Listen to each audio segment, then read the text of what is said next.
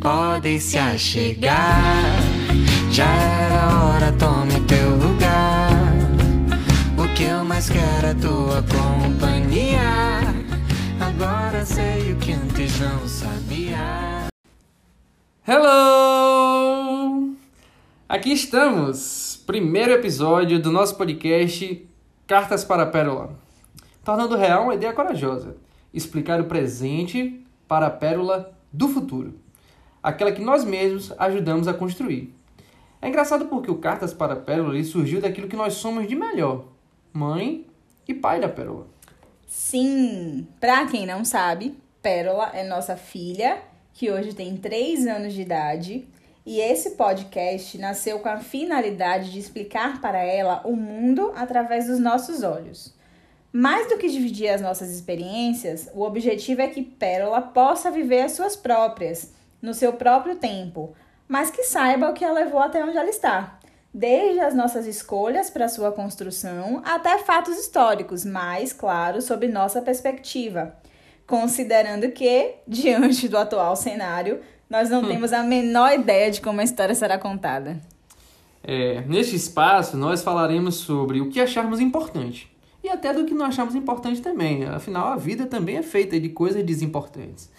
É, serão casos do cotidiano, notícias de repercussão geral e questões existenciais. Tudo aquilo que no presente possa repercutir no futuro. Independente do assunto, a nossa proposta é provocar reflexão, despertar para o autoconhecimento e estimular o discernimento. Bom, Pérola sabe quem nós somos, mas se eventualmente nós formos ouvidos por alguém que não saiba, aqui vão as apresentações bem no estilo Murilo Gun. Se você não faz ideia do que estamos falando, primeiro, pode correr para ouvir o que esse cara tem para dizer, você não vai se arrepender. Segundo, Murilo lançou em um dos seus cursos uma espécie de desafio. Você consegue dizer quem você é sem falar o que você faz? Nós não temos certeza se já conseguimos, mas sabemos que é para isso que estamos construindo Pérola. Então lá vai. Eu sou Lara e eu acredito que o amor é o caminho, o início, o meio e o fim, mas fim de finalidade, de propósito e não de conclusão. O amor genuíno que liberta, ampara e respeita o amor pelo que se faz, o amor pelo próximo, independente de quem o próximo seja, inclusive. O amor que orienta, estimula e educa, sem dogmas e sem padrões. Aquele amor que vive em nossa essência, o amor que somos e não que estamos.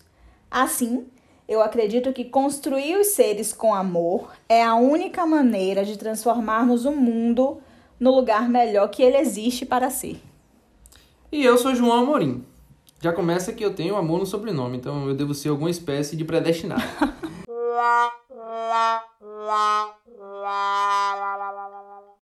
Bem, eu acredito que somos uma trindade, composta por espírito, alma e corpo físico. Eu também acredito em reencarnação, mediunidade e na imortalidade da alma. A soma dessas premissas me permite perceber que, embora homem, advogado, filho da Raimunda, marido da Lara, pai da Pérola, isso são coisas que eu estou, como parte de um processo evolutivo que, vivido plenamente, me faz aquilo que de fato eu sou.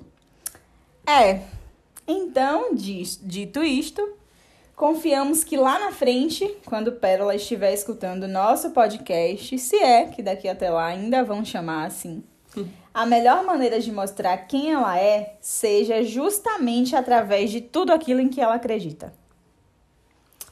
É isso. Até o próximo episódio. Tchau. Jogando meu corpo no mundo, andando por todos os cantos e pela lei natural dos encontros. Eu deixo e recebo um tanto e passar os olhos nus ou vestidos de luneta, passado, presente, participo sendo um mistério.